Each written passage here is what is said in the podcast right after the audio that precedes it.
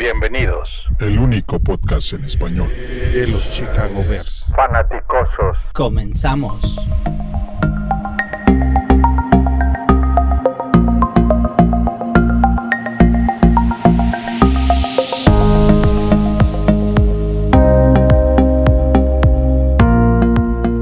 Bienvenidos, bienvenidos, bienvenidos a este episodio 83 de Los Fanaticosos, el primer y único podcast 100% dedicado a los Osos de Chicago, a los Chicago Bears.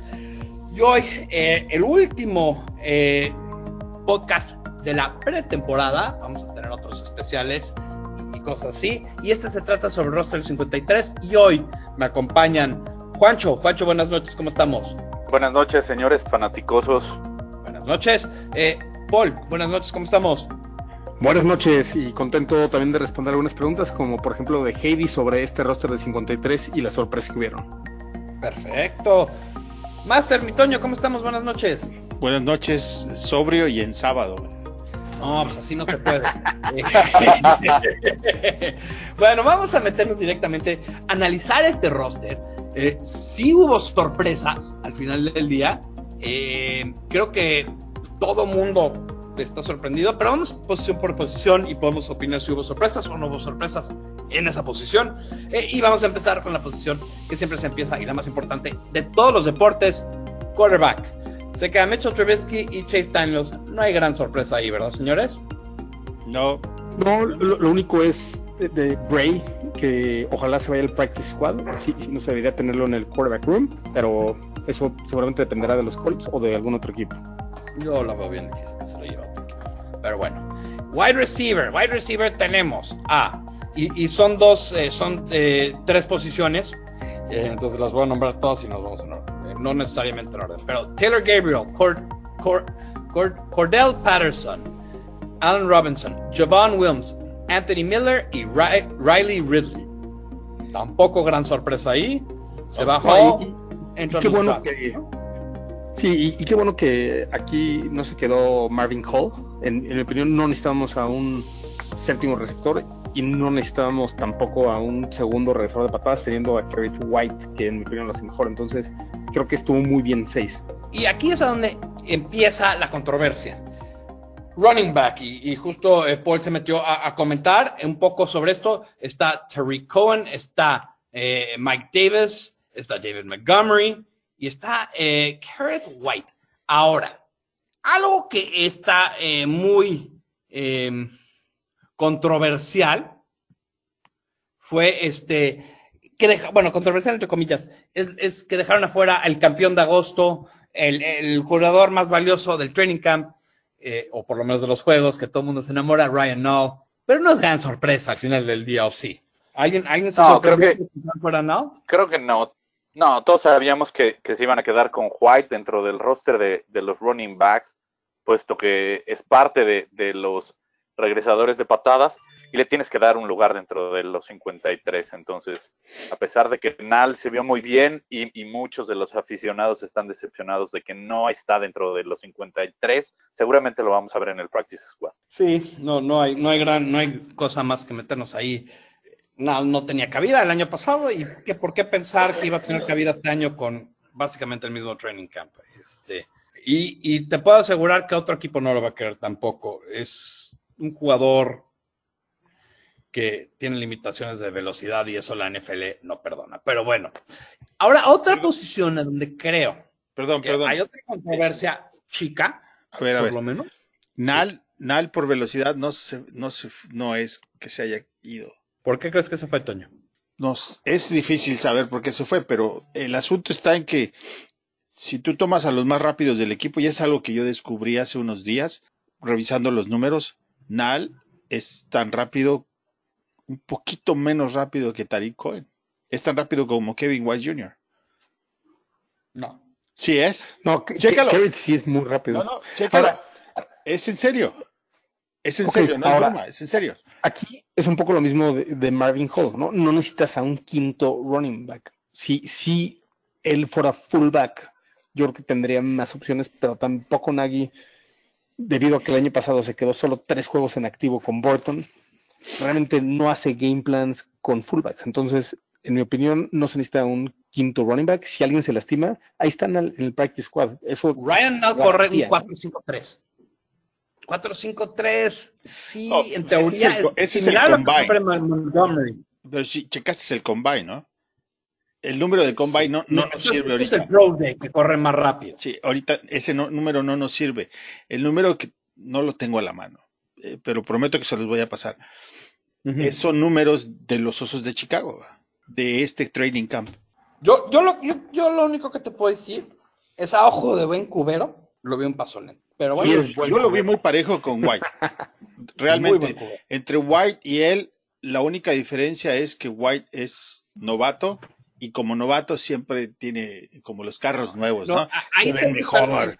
Yo No creo, yo creo que, no, yo creo que ahí la diferencia, la diferencia entre White y, y Nal es que a White lo ocupas como, como regresador de patadas y a Nal exclusivamente lo vas a ocupar para, para hacer eh, tu cuarto running back. Entonces creo que ese es el punto decisivo para mandar a Nal al, al practice squad.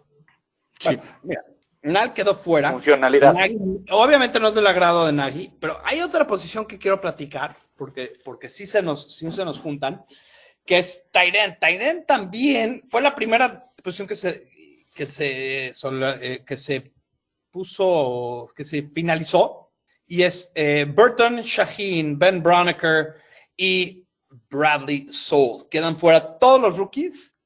Eh, que tampoco no es sorpresa, porque nadie nos venía diciendo que él pensaba que le teníamos que dar más chance a Saul. O al menos de que ustedes piensan que, que había una sorpresa que Jasper Harstead o, o- o Bunting o uno de los rookies. La, sor- la sorpresa es que esté tan, tan flaca la caballada en la Sí. posición. Esa es la sorpresa. Yo, yo creo que pasó lo que lo más lógico que iba a pasar. Ahora, sí nos conquistó a, muchos fanáticos los performances primero de Ian Bunting y luego de Horsted. Pero como lo dijo Nagy, están muy verdes y un año en el practice squad. Veremos el año que entra si, si realmente estarían para el equipo o drafteamos Tyrant. Ahora, estoy 100% de acuerdo. 100% de acuerdo. Aquí creo que nos, Nagy se fue por la segura y estos jugadores cortaron a los que pensaron que ningún otro equipo los va. Nosotros nos, y, venimos comentando esto de- fuera de aire, pero lo quiero comentar en el aire.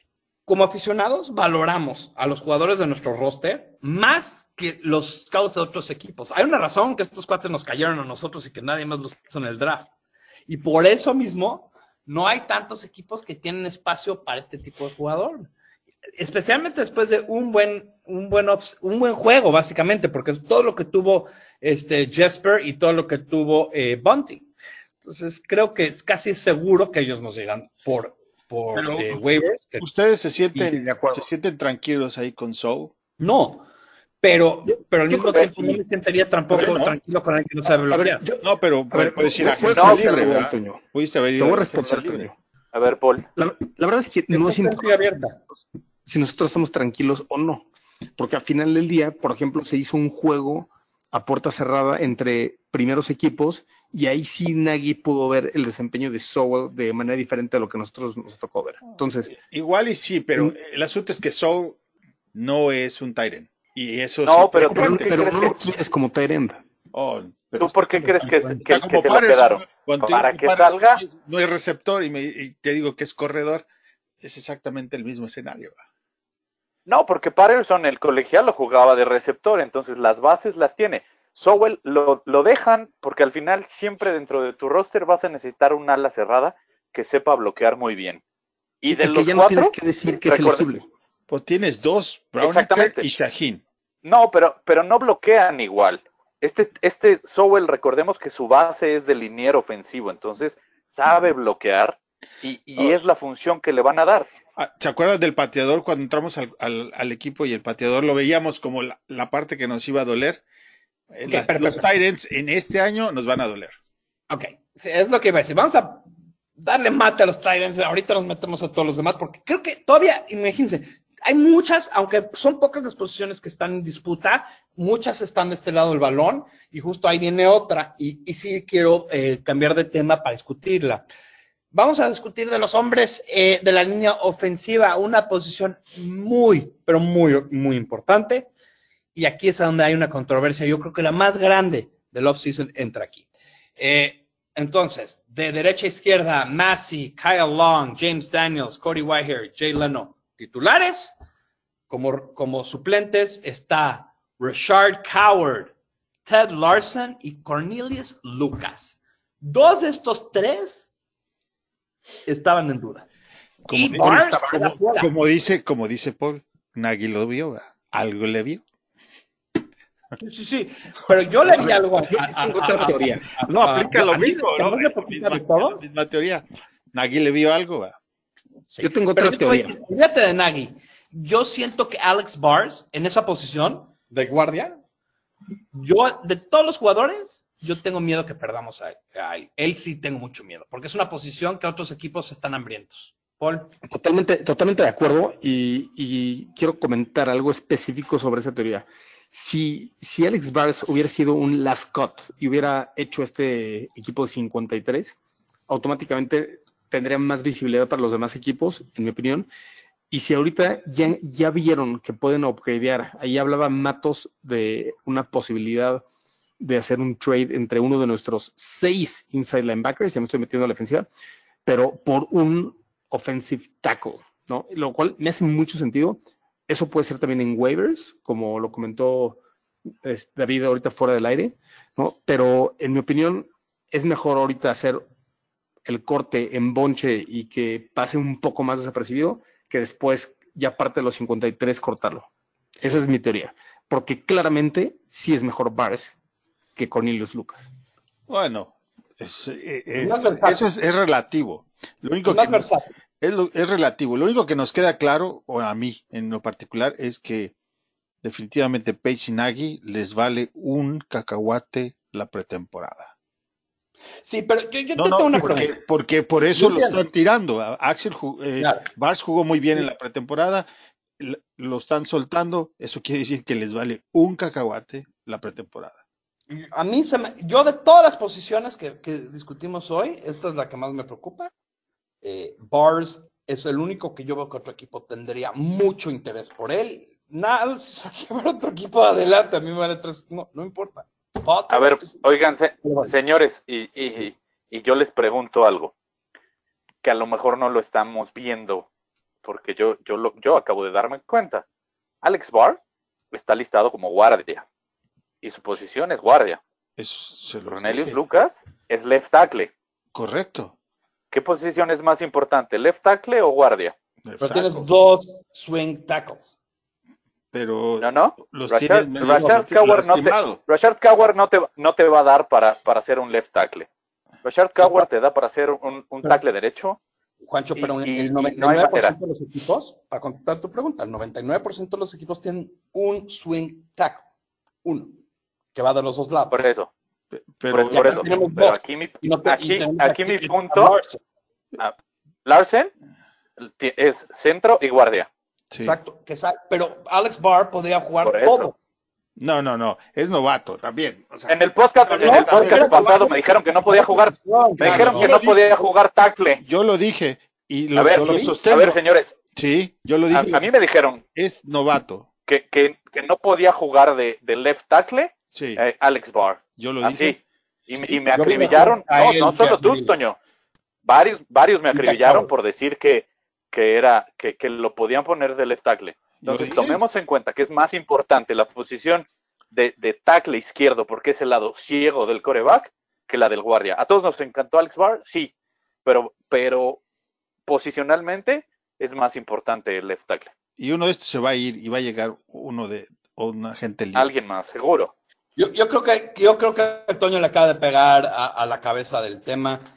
Va a haber es- este roster como está construido, hay posiciones, dos posiciones específicas, left tackle, right tackle, suplente, que se presta para pensar que va a haber un jugador de otro equipo y Paul lo dijo antes, seis eh, linebackers centrales, mil linebackers, tampoco no es sostenible en un equipo de vacas tan flacas. Eh, creo que por ahí también hay, hay algo que está cocinando de otros equipos, ah, por lo menos por waiver, pero veremos. Ok, vamos a vernos del otro lado del balón. Y creo que aquí en la línea defensiva solamente hay una sorpresa, pero lo vamos a platicar rápido, o que tenga otro y lo vamos a platicar eh, otra vez de afuera para adentro. Eh, Akeem Hicks, Eddie Goldman, Bilal Nichols, Roy Robertson Harris, Nick Williams y Abdullah Anderson. Esa es la sorpresa que mucha gente no esperaba, incluyendo su servidor, yo, viendo varias gente aquí, todo el mundo lo pensábamos para el practice squad, pero nadie para el roster final. Yo, yo pondría ahí también a Duke Shelley, porque es undrafted, ¿no? No, pero, pero, pero ahorita llegaremos a eso, pero vamos a platicar. ¿Por qué? No, Duke Shelley no es undrafted. ¿No? Oh, cierto, Es, es, draft, sí. Pero ¿qué draft fue? ¿Seis?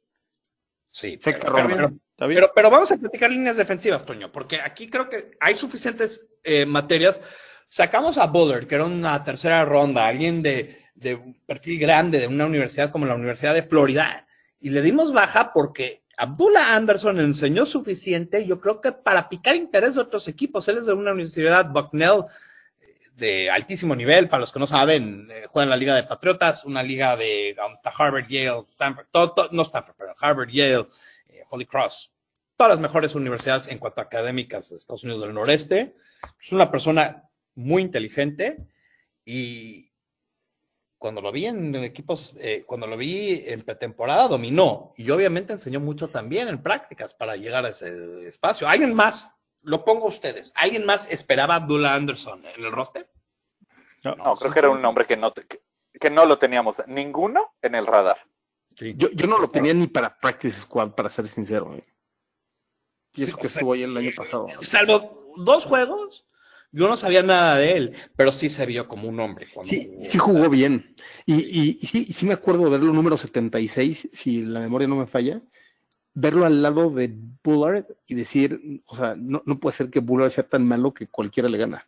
Ese fue mi pensamiento en ese momento. Ahora, ok. y, se vio como, como dijeron hace ratito, hubo momentos en los que parecía que era eh, un, un, adulto jugando con niños. Sí. Completamente. Vamos a mudarnos a middle linebacker porque creo que aquí quiero ver dos opiniones y voy a planteárselas y cada quien discútala como quiera. Se les hace mucho seis, hay una razón detrás de los seis y voy a nombrar los seis para que lo puedan decir. ¿Quién es el último en su ranking de estos seis? Ok. Que sería Roquan Smith y Danny Trevathan, no hay sorpresa. Kwiatkowski y Bunyiwe y, y Josh Woods y Kevin Pierre Lewis no se escuchó ¿Qué, pasa aquí? Yo no veo ninguna sorpresa. Yo, tampoco, pero hablaba Matos que posiblemente Fangio quería a Kutkowski en Denver, ¿no? Puede ser. No, yo también escuché que al que quería es a Iggy, no a Kwiatkowski. Es lo, es, lo que te iba a decir. por ahí podría ser Iggy. Sí. Porque al final el proyecto de Fangio los, los dos, pero creo que Iggy tiene muchísimo más potencial. Sí, pero Kwiatkowski tiene el conocimiento de la defensiva de Fangio. Eh, Mejor que Iggy. Iggy también estuvo el año pasado.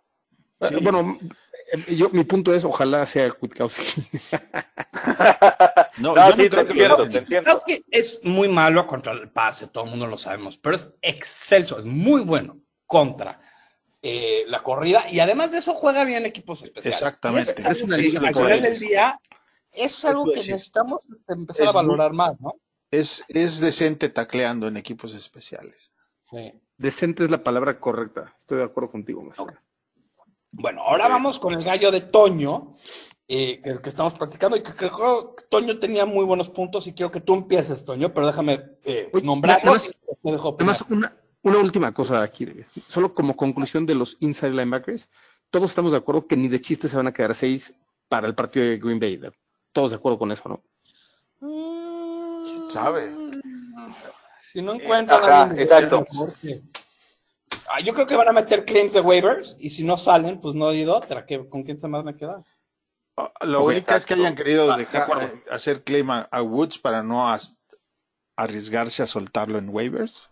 O ya tienen un trade en mente y dijeron necesitamos más tiempo para cocinarlo. Pero los que están me suenan, así como están.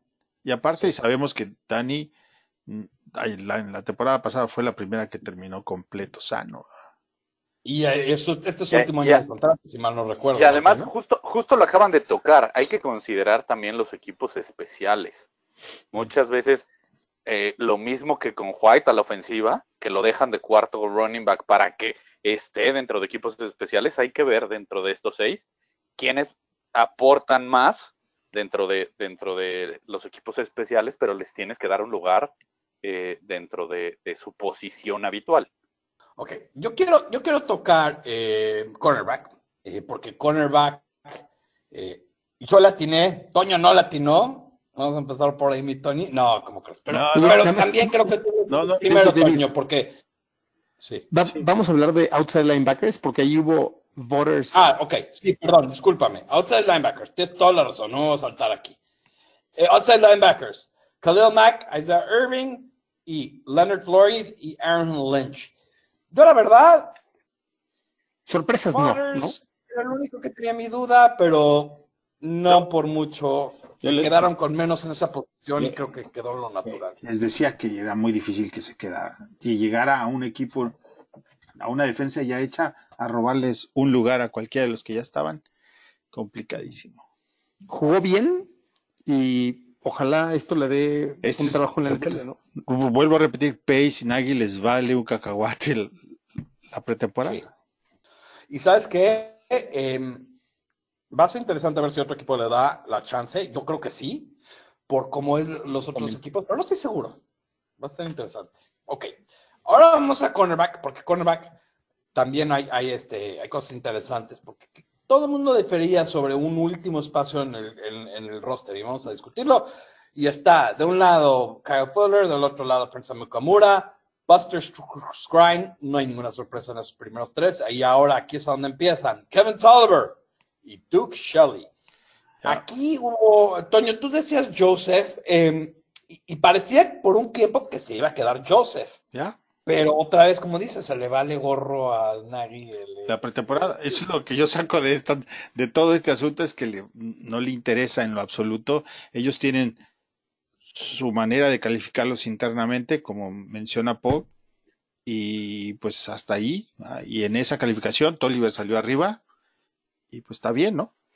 Ahora, yo, yo sí estoy en desacuerdo ahorita de Master, porque para mí sí, estos 10 jugadores, yo, creo que si había una posición ya definida, era justamente los profundos. Y, y si nos vamos al podcast de proyección de los, de los 53, varios dijimos estos mismos 10 jugadores. Sí, eh, fue, la única diferencia fue Tolliver y Joseph. Y, Joseph. Era la única diferencia. Todos los demás, todo el mundo estaba de acuerdo. No, yo ¿Sí? yo sí dije Tolliver porque desde el año pasado fue backup. Sí, todos dijeron no, por eso, pero, es el punto. O sea, la única posición que quedaba en, duda era esa, no era ni una otra. Entre Tolliver y alguien más. Sí, entre Tolliver pues y Joseph o ah, Doug o no, no hubo otra posición, no hubo otro, otro cuate que dejaron fuera y dejaron adentro. O, o Tolliver o, y, y, es evidente las, las, debilidades de nuestro equipo. O sea, el draft del siguiente año va a estar heavy en defensive backs y en línea ofensiva. Yo, creo. Tyren. Tyren también, pero también depende cómo salga Shaheen. Eh, vamos, a ver. Nos preocupamos. Shaheen la va a romper porque me lo llevé en fantasy. Muy bien. Bueno, equipos especiales, ninguna sorpresa. O'Donnell, Piñeros, Scales y backups en las posiciones importantes. Hay algo de interesante que es eh, kick returner Cordell Patterson, Anthony Miller, algo sorpresa ahí. Yo creo que es que Tariq Cohen, Eddie Jackson y Duke Shelby. No me gusta para nada tener a backup ahí a, a, Eddie Jackson. Sáquenlo de ahí de una vez. No lo quiero ver. Regresando. ¿No quieres más touchdowns de Eddie Jackson? Impresionante. No lo quiero de Packers. Para down. nada. Es muy importante para nuestra defensiva para tener Cuarto down es mucho menos riesgoso que kick returner. Mucho menos. pero no lo quiero ahí de todos modos. Es, un candidato a jugador más valioso. Prefiero tener a Duke Shelley. Prefiero tener cualquiera menos a él. Él no lo quiero. Pero bueno, ah. señores, con eso le vamos a dar fin a este episodio em, concentrado del roster 56. Tenemos muchos podcasts que van a salir esta semana eh, para, que no, para que no se sientan eh, que cortamos este corto. Son tres en esta semana y les recuerdo que estamos a nada de Opening Kickoff 100 años de la NFL, 100 años de los Chicago Bears, jueves por la noche contra el odiado rival Green Bay. Pero estén pendientes por esos shows. Nos despedimos, pero no sin antes dar el handle de Twitter de todos. Juancho, ¿cuál es tu handle de Twitter? Mi handle de Twitter es arroba juanchoname34. Buyakasha. Paul, ¿cuál es tu handle de Twitter? Arroba Oso Chicago, ahí los veo. Ah, excelente. Master Toño, ¿cuál es el tuyo? Arroba IM Contreras. Y el mío es arroba BearsMexi, pero me pueden encontrar como Bears en español. También les recuerdo que estamos retituando y, eh, y diseminando mucha información en arroba fanaticosos.com y también pueden checar nuestra página de Facebook, eh, fanaticosos, en facebook.com, rayita ese fanaticosos. Señores, señoras, las dejamos, como siempre los dejamos, con la frase que todo Bear ama. Bear down. Chicago, Bear. Uh, uh, I'm the one that won't know how it feels, how it feels.